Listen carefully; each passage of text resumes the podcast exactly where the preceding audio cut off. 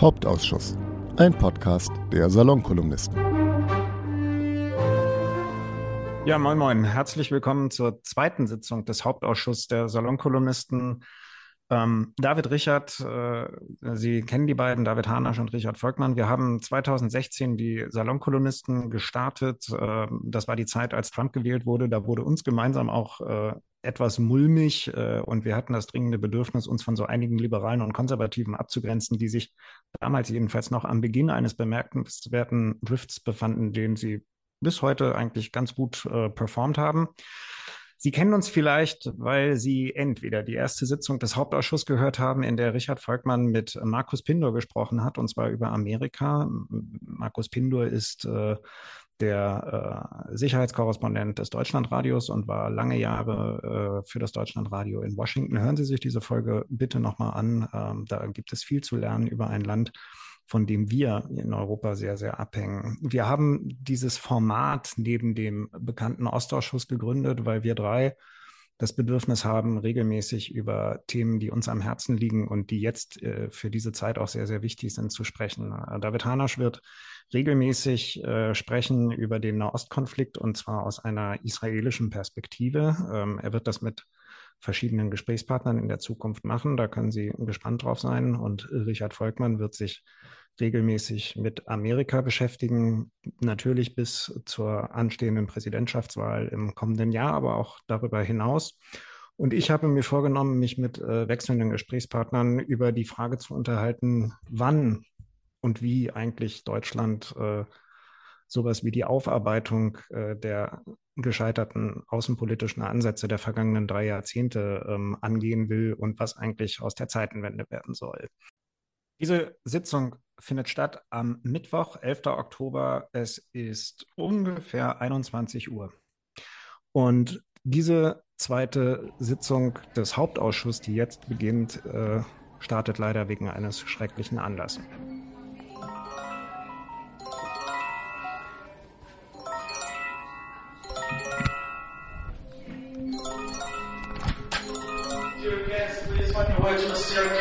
children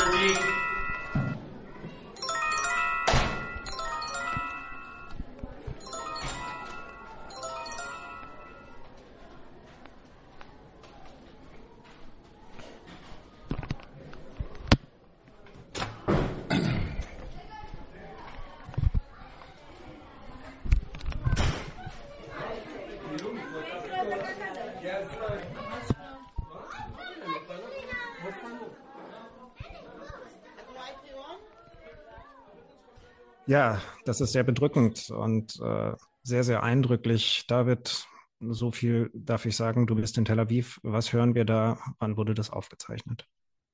Das wurde gestern aufgezeichnet hier in meinem Hotel. Ich bin in Tel Aviv in äh, dem Bobo Brown Hotel, wohin ich umquartiert wurde, weil das andere Hotel derselben Kette, in dem ich war, schlecht zu sichern ist, weil es eine Glastüre zum äh, Erdgeschoss heraus hat.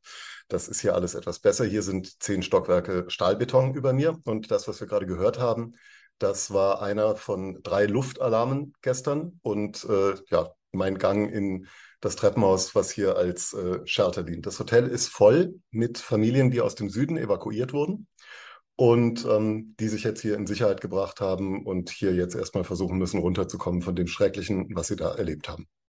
Vielen Dank. Ähm, was war eigentlich dein Grund, nach Israel zu reisen? Du wirst ja nicht Lust gehabt haben, in ein Kriegsgebiet zu fahren.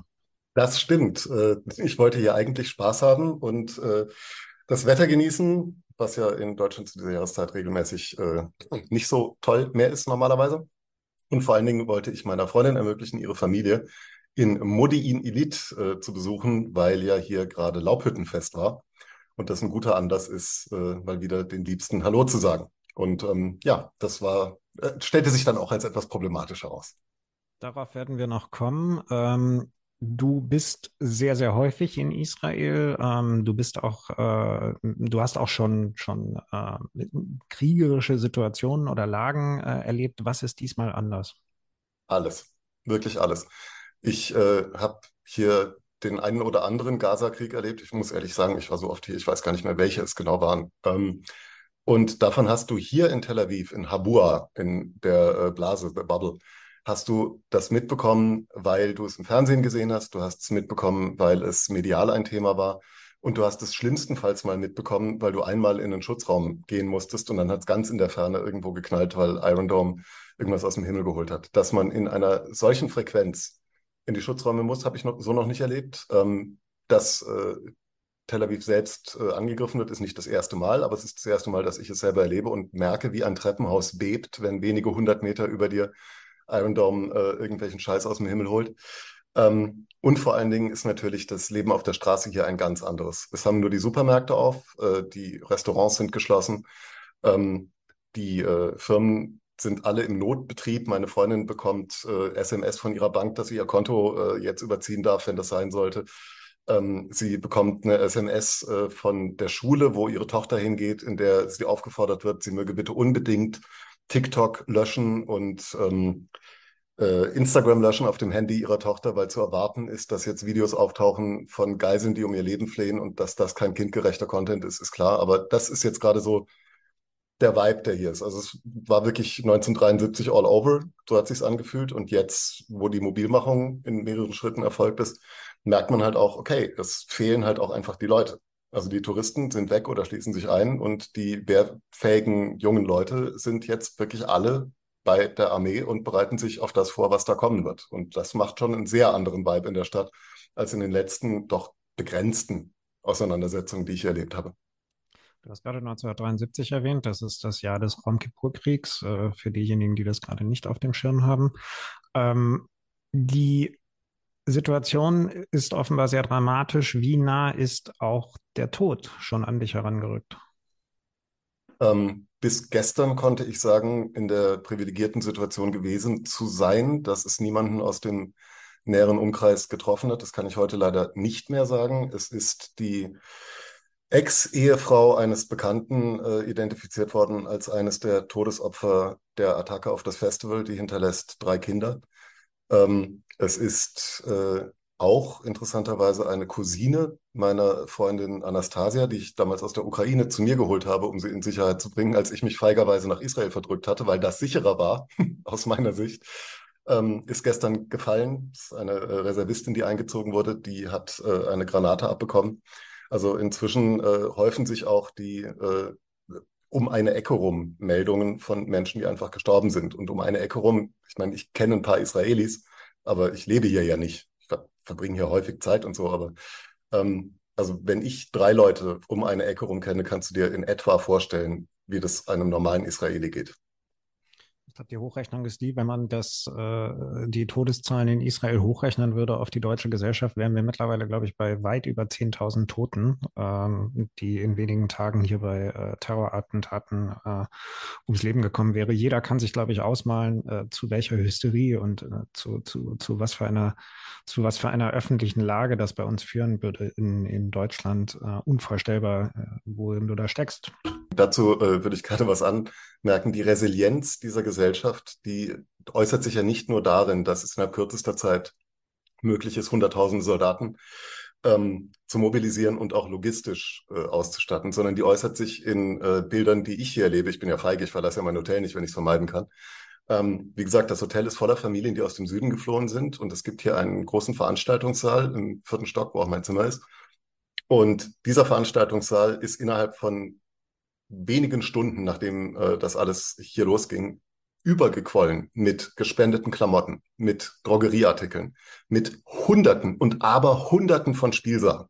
Es hat ein paar Stunden länger gedauert, dann wurde hier ein Kulturprogramm äh, etabliert. Es äh, kam das äh, israelische Äquivalent zu äh, Peter Lustig, also ein äh, Kinderunterhaltungsstar, heute hier persönlich vorbei und hat die Kinder bespaßt. Die kennen den alle aus dem Fernsehen und waren total happy, mit denen Selfies machen zu dürfen. Es äh, ist ein Soldat des Homefront Command hier im Hotel, der nichts anderes macht, als dafür zu sorgen, dass die Fluchtwege sauber sind, dass die Leute informiert sind, dass die Leute beruhigt werden. Es wurde ähm, psychologische Hilfe angeboten, sowohl in Person hier von Teams, die da sind, als auch über die äh, App der Krankenversicherung Klalit, bei der meine Freundin versichert ist, wo es hieß, wenn Sie sprechen wollen, hier können Sie sofort chatten. Also die Art und Weise, wie hier auch die Zivilgesellschaft vorbereitet ist, Auch sowas, das ist beeindruckend. Ich meine, ich erlebe es zum ersten Mal. Ich kannte es aus dem Fernsehen, aber es ist überwältigend, wenn man einfach inmitten von Bergen von Sachspenden steht und nicht anders kann, als jetzt den Kram sortieren zu helfen, einfach weil es muss gemacht werden, Punkt eins. Und Punkt zwei, das finde ich das eigentlich interessant, es ist natürlich wahnsinnig viel Zeugs, was die Leute auch einfach loswerden wollten, weil es alt ist. Aber darum geht es nicht. Es geht darum, dass das Zeug zu sortieren und zuzuteilen und von A nach B zu bringen, auch der eigenen psychischen Gesundheit natürlich hilft. Weil was hast du davon, wenn du den ganzen Tag zu Hause sitzt und Doomscrolling betreibst und am Fernseher hängst und dir äh, Leid anguckst und überhaupt keine Agency verspürst? Und das finde ich, hochgradig faszinierend, wie wirklich ein ganzes Land in einen Modus umschaltet. Und wir reden hier von Leuten, die waren vor zwei Wochen kurz vor dem Bürgerkrieg. So spinnefeind waren die sich.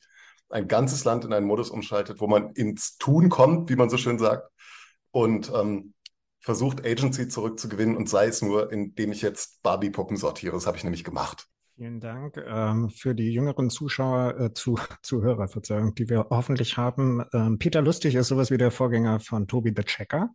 Du hast gerade diese Mobilisierung, äh, die Resilienz der, der israelischen Gesellschaft erwähnt. Bei dem Begriff Mobilisierung habe ich mir gedacht, ähm, und ich würde jetzt gerne ein bisschen aus dem Alltag, diesem fürchterlichen Alltag mit diesen, mit diesen schönen Dingen. Menschen sind in fürchterlichen Situationen zu Grausamkeiten und zu sehr, sehr tollen Sachen fähig. Und du erlebst da ja gerade die tollen Sachen. Ähm, wechseln auf die, auf die globale Ebene. Ähm, mobilisiert hat äh, Amerika den größten Flugzeugträger der Welt. Der liegt jetzt bei euch vor der Haustür.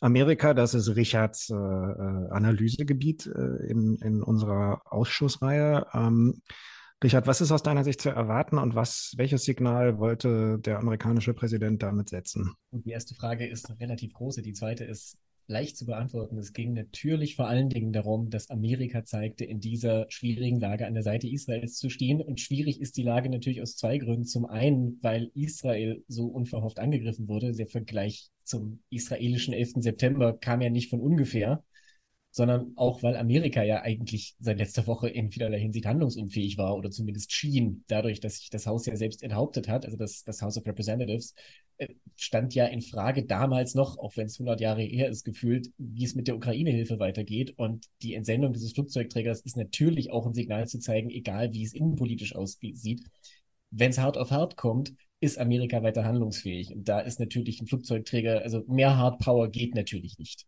Ja, insofern war das schon nicht schlecht.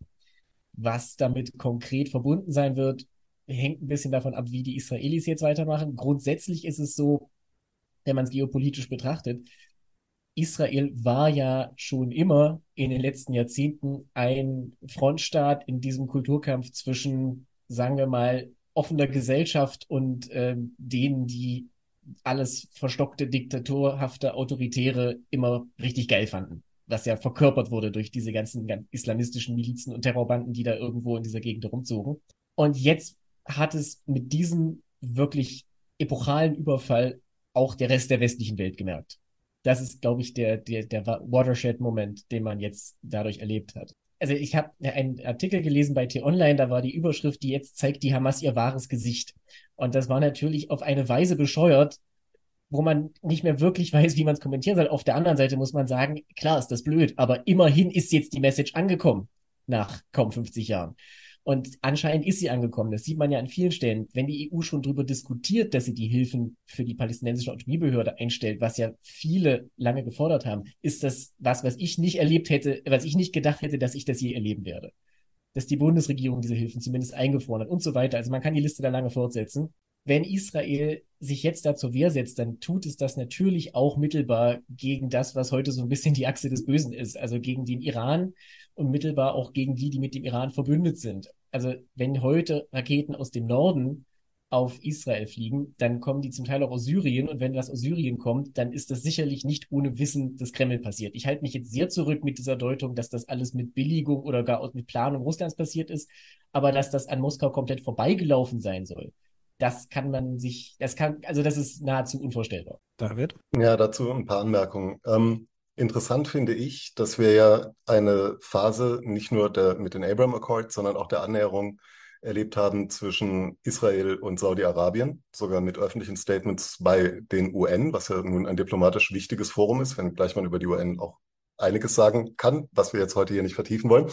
Ähm, und äh, ich sehe auf Social Media, weil das in meine Bubbles reinschwappt, Saudis, die komplett angefressen sind von diesem Terroranschlag, nicht von der zu erwartenden israelischen Reaktion. Ich finde das faszinierend, wie obrigkeitshörig diese Gesellschaften sind. Also wenn man sich anguckt, wie Israelis in den Emiraten behandelt werden, die kriegen koscheres Essen an jeder Ecke und es gibt eine Rabatt-Synagoge alle zwei Steinwürfe voneinander entfernt. Das hätte man ja vor fünf Jahren auch nicht gedacht. Und ich glaube wirklich, dass äh, Hamas sich da jetzt komplett verkalkuliert hat. Äh, Mohammed bin Salman, der de facto Herrscher Saudi-Arabiens, wird meines Erachtens die Palästinenser komplett unter den Bus werfen. Einfach weil es keine Geduld mehr gibt. Und weil all diese in Anführungszeichen verbündeten Länder, die ja die Palästinenser, die bei ihnen als Flüchtlinge oder Gastarbeiter oder wie auch immer ansässig sind, auch wie den letzten Dreck behandeln, muss man auch mal ehrlicherweise sagen, ähm, auch einfach keine Geduld mehr haben und selber Erfahrung haben mit Terror aus islamistischer Ecke. Das ist nicht nur äh, der Rest der Welt, der hiervon überrascht wurde, sondern ganz offensichtlich äh, auch Israel selbst. Und das wird natürlich aufgearbeitet werden und da werden politisch Köpfe rollen gibt ja jetzt schon auch die, An die Vergleiche zu 1973 logischerweise und auch nach dem Yom Kippur-Krieg kam es ja zu einer politischen Zäsur in Israel und das, die allgemeine Erwartung von allem, was ich lese und höre, ist, dass das jetzt ähnlich sein wird. Zumal Netanyahu ja eigentlich immer als Mr. Security galt. Und da ist es jetzt auch tatsächlich nicht mehr ganz erheblich, wie stark der Gegenschlag sein wird. Die Tatsache, dass solche wirklich apokalyptischen Mordszenen sich mitten in Israel abspielen konnten, das, das vergisst diese Gesellschaft, die ja wirklich im Notfallmodus ganz eng zusammensteht, wie David ja richtig geschildert hat, garantiert nicht. Es gibt ja sogar tatsächlich die erste äh, gewaltige politische Veränderung. Seit heute gibt es ein, äh, eine Regierung der nationalen Einheit. Die beiden größten Oppositionsparteien haben angeboten, äh, jetzt für die Dauer des Krieges mit äh, in die Koalition einzusteigen. Und äh, das ist ja im Grunde genommen das, was auch 90, nein, nicht 90 Prozent, aber 70 Prozent der Israelis sich in den letzten Wochen und Monaten der internen Teilung und des internen Streits gewünscht haben. Also die Mehrheit, die bei der Wahl für Bibis ursprüngliche Koalition zustande kam. Da sind etliche Likudniks drunter. Da sind sogar Leute drunter, die Smotrich und Benvir, also die beiden Rechtsaußen, äh, gewählt haben, die eben nicht diesen Streit über die Justizreform wollten, wenngleich hier eine große Einigkeit besteht, dass es eine Justizreform braucht, aber dass die gemäßigt sein muss und dass die von einer breiten Mehrheit getragen sein muss. Und das ist ja innenpolitisch gesehen dadurch jetzt möglich geworden. Also da hat sich ja schon viel getan. Natürlich wird Bibi seinen Hut nehmen müssen, mittelfristig, aber jetzt müssen wir erstmal einen Krieg gewinnen. Okay. Was man bei all dem natürlich auch nicht vergessen darf, es gibt ja jetzt schon die Deutung, die ich jetzt ausdrücklich nicht abschließend bewerten möchte, die aber sich natürlich bis zum gewissen Grad aufdrängt, dass die extreme innenpolitische Polarisierung und auch der Umgang der bisherigen Regierung mit der Armee, der ja in einer Weise teilweise abschätzig und zurückweisend war, wie man das in Israel zu Recht nicht gewohnt war, mit dafür verantwortlich war, dass das passieren konnte, was jetzt passiert ist. Das ist sicherlich nicht der einzige Grund und es gab auch noch strategische Versäumnisse, aber die Tatsache, dass natürlich die Armee Teil einer politischen Auseinandersetzung wurde, hat eine Schwächung herbeigeführt. Das ist nicht wegzudiskutieren. Und da, auch das ist den Israelis, die ja alle sehr nah an der Armee dran sind, nicht entgangen. Und auch das wird in die politische Bewertung einfließen. Redet ihr jetzt über Intelligence Failures? Es kommt drauf an, wen du fragst. Also ich meine, es gab ehemalige Chiefs of Staff, die gesagt haben, im Prinzip hat man sich einfach falsch vorbereitet, weil man dachte, der, der nächste Krieg oder die nächste Auseinandersetzung ist im Westjordanland. Und das war ja. auch nicht völlig abwegig. Ich meine, im Grunde droht ja nach wie vor so eine Art Drei-Fronten-Krieg in, wenn, wenn, also Gaza haben wir schon, der Norden kommt peu à peu dazu und wenn äh, im Westjordanland es noch zu so einer Art Intifada-ähnlichen Situation kommt, dann shit's gonna hit the fan. Dazu muss man allerdings verschiedene Sachen sagen. Also erstens mal Intelligence Failure, absolut, natürlich. Man hat sich äh, viel zu sehr auf Technik verlassen an der Grenze zu Gaza. Die war allerdings auch understaffed, also da waren einfach zu wenige Soldaten und das ist das, was hier intern auch die große Diskussion ist. Du hörst Leute im Fernsehen schildern, ja, wir wissen, dass das da im Süden unsicher ist, aber wir wussten bis zum äh, Samstag auch, dass wenn es hier knallt, die Armee sofort da ist. Und sie war halt stundenlang nicht da. Und ich höre aus gut informierten Kreisen, es kann sich aber als falsch erweisen, und die Untersuchungskommission hat ja ihre Arbeit noch nicht mal begonnen, dass äh, Einheiten abgezogen wurden in Brigadestärke von der, äh, vom Gaza Envelope, wie es hier heißt, um in der Westbank sich darauf vorzubereiten, dass es dort knallen kann. Und das hat natürlich auch einen politischen Grund, denn äh, Ben Gvir wird natürlich auch im Süden gewählt, aber wird natürlich hauptsächlich in der Westbank gewählt. Und äh, er liefert also seinen Wählern wie bestellt die Sicherheit, die die dort wollten. Aber das hatte halt auch einen logischen, einen logischen Preis. Und es ist auch inzwischen klar, wie beratungsresistent diese Regierung gegen alles ist, was ihr aus der Armee angetragen wird. Die Armee ist ja hochkompetent nach wie vor.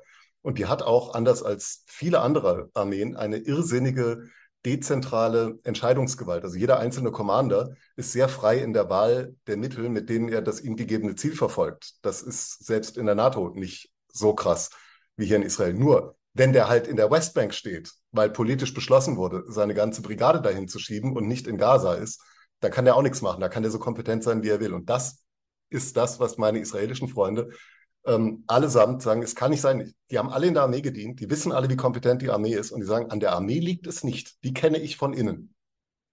Der Punkt ist ja auch, obendrein hat ja dieses Versagen an der Grenze zu Gaza wirklich noch einen echten Focal Point bekommen durch dieses Musikfestival bei Reim.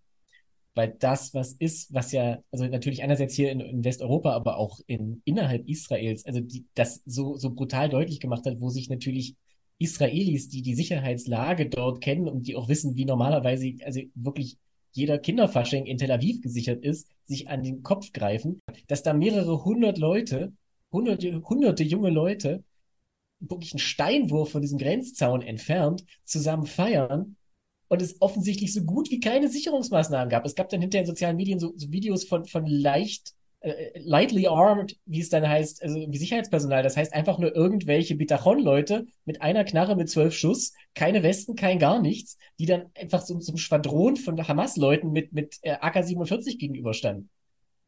Äh, das, das sieht ein Israeli und denkt, das, das ist also ein Albtraum und das kann nicht sein. Und das, das ist politisches Versagen, ganz ohne Frage.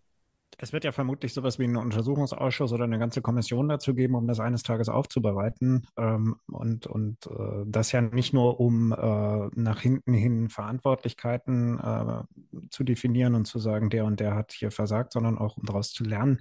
Ich denke, wir sollten jetzt nicht zu weit in die Spekulation gehen, wie es in den nächsten kommenden Tagen und, und Wochen weitergeht.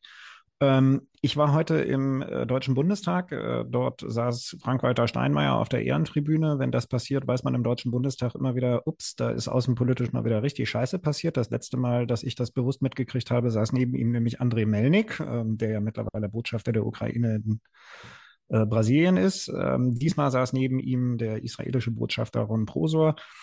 Ähm, die äh, leidlich uncharismatische Bärbel Baas hat diverse Sentenzen der Betroffenheit äh, äh, pflichtschuldig äh, in den Raum geworfen. Ähm, die uneingeschränkte Solidarität wurde beschworen. Ähm, Deutschland stünde natürlich fest an der Seite Israels. Ich weiß ehrlich gesagt gar nicht, ob sie das gesagt hat oder ob das Steinmeier selbst gewesen ist oder ob das Olaf Scholz gewesen ist.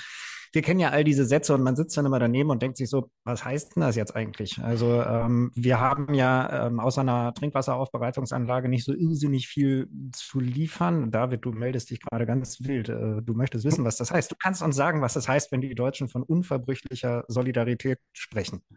Ich mache da jetzt, ich mache da jetzt einen Price Tag dran und sage, das heißt, zwei Heron-Drohnen, die wir geleast haben und an denen hier in Israel deutsche Soldaten ausgebildet werden, äh, werden jetzt den Israelis zur Verfügung gestellt für alles, was sie jetzt damit vorhaben. Ja, und sonst haben wir ja auch nicht so viel, was wir anbieten können, muss man ja ehrlicherweise sagen.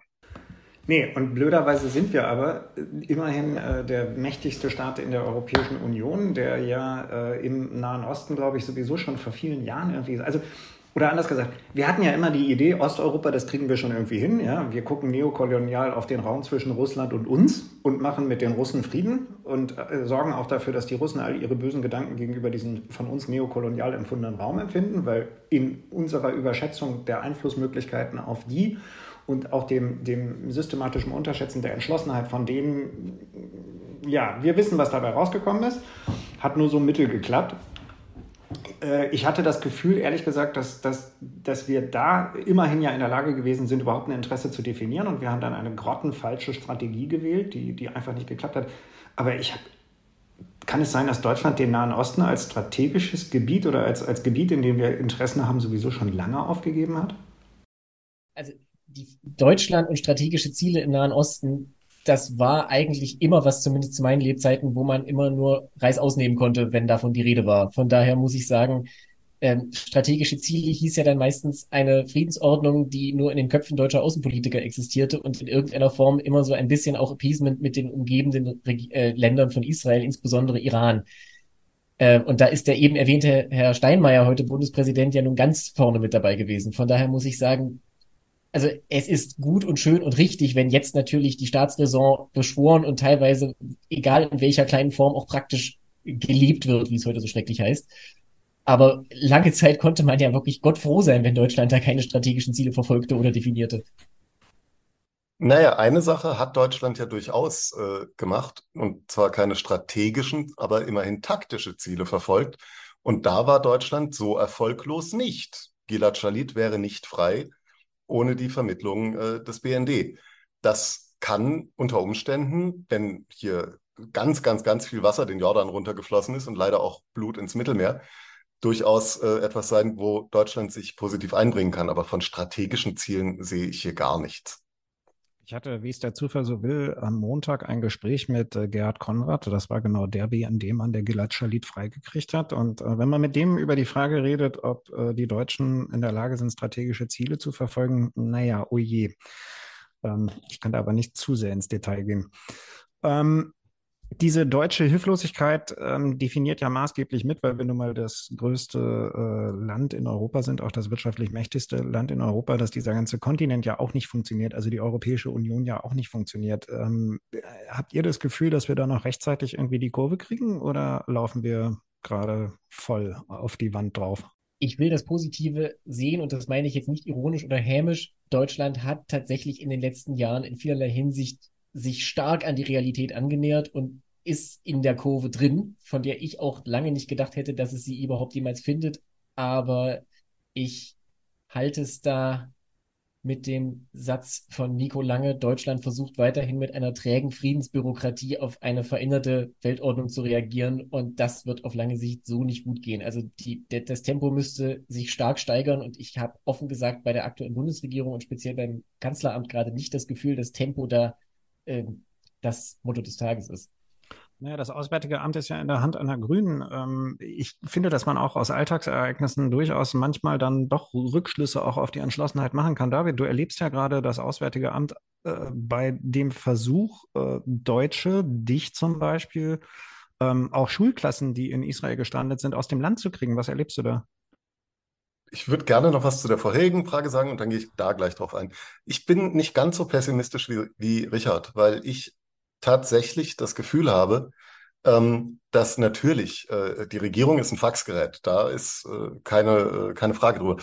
Ähm, aber ich glaube, dass Deutschland als Gesellschaft ähm, tatsächlich langsam kapiert, was Sache ist. Das, da hat der Ukraine-Krieg äh, etwas ausgelöst und äh, da hat das hier jetzt, was dort ausgelöst wurde, meines Erachtens nochmal verstärkt. Ich bin ganz guter Dinge, dass wenn die Regierung sich getrieben genug fühlt, da vielleicht auch langsam ein bisschen äh, Bewegung reinkommt in eine Richtung, die ja ohnehin stimmt. Okay. Haken an dieses Thema.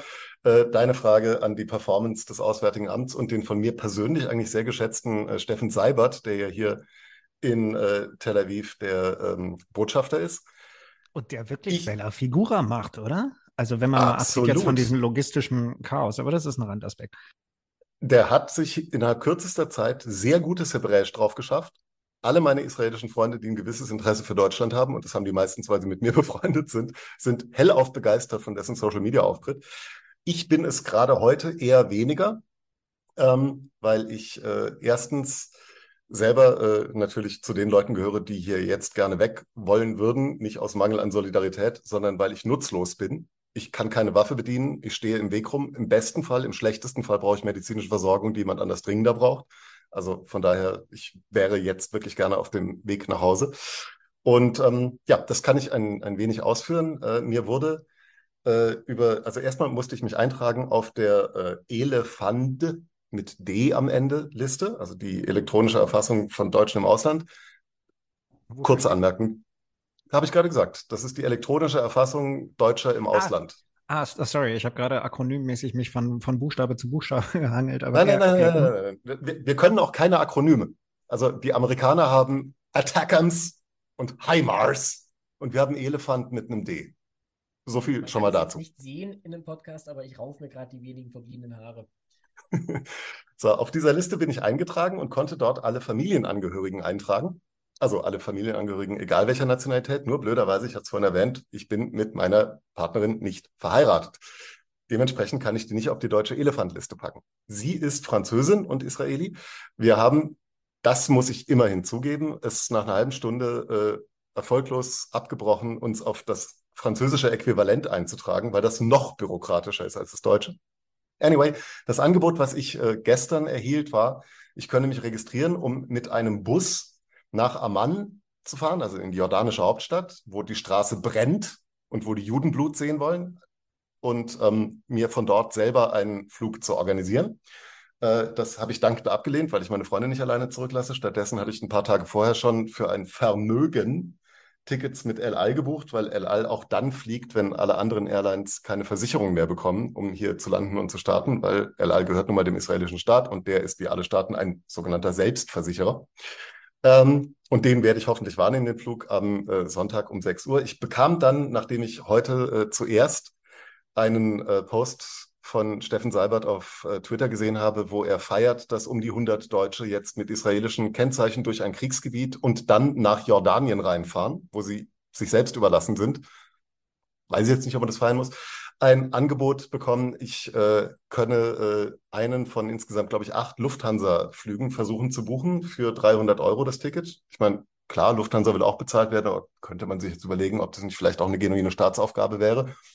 Oder ob man nicht vielleicht einen von 40 M4, äh, Quatsch, Airbus äh, 400 äh, M, die wir wohl besitzen und die irgendwo rumstehen, dafür oder vielleicht auch alle 40 verwendet. An der israelischen äh, Landefreigabe wird es nicht scheitern. Also es ist ein totales Desaster. Es ist auch kommunikativ das Hinterletzte. Wer sich amüsieren möchte, der gucke bitte auf den äh, Internet-Account von Steffen Seibert und lese die Kommentare unter den letzten paar Posts. Und äh, wer wissen will, welche Nummer er anrufen muss, um äh, einen dieser überteuerten Lufthansa-Flüge zu bekommen, wende sich an mich privat. Meine Direct Messages sind, sind offen. Ähm, ich gebe Bescheid. Aber man kommt eh nicht drauf, wenn man sich nicht vorher auf der Elefant-Liste eingetragen hat. Das ist ein Desaster. Das klingt so. Das war die zweite Sitzung des Hauptausschusses. Ähm, eine Sache ist, glaube ich, nochmal wichtig zu erwähnen. Erstens, die äh, A400M stehen meines Wissens nach in Wunsdorf. Das ist ein schrecklich trostloses Kaff bei Hannover. Das ist auch schrecklich trostlos. Es geht bei dem, was hier passiert und bei dem, was uns äh, mit diesem Format am Herzen liegt, aber nicht um außenpolitische Schachspiele. Das hier ist real und das geht uns etwas an. Außenpolitik das merken wir, glaube ich, in den letzten Monaten. Ähm, und jeder, der es bis dahin nicht sehen wollte, muss das einfach mitkriegen. Außenpolitik ist Innenpolitik geworden. Es geht um unsere Art zu leben, auch in Bremen, in Berlin oder Bamberg und Basinghausen. Auch das ist bei Hannover. Herzlichen Glückwunsch. Und ähm, deswegen liegt es uns am Herzen, dieses Format zu machen. Bleiben Sie uns gewogen. Und wenn Sie uns unterstützen wollen, dann können Sie das tun unter bit.ly slash HA spenden, wobei das HA spenden einfach zusammenläuft. Vielen, vielen Dank und äh, wir hören uns die Tage.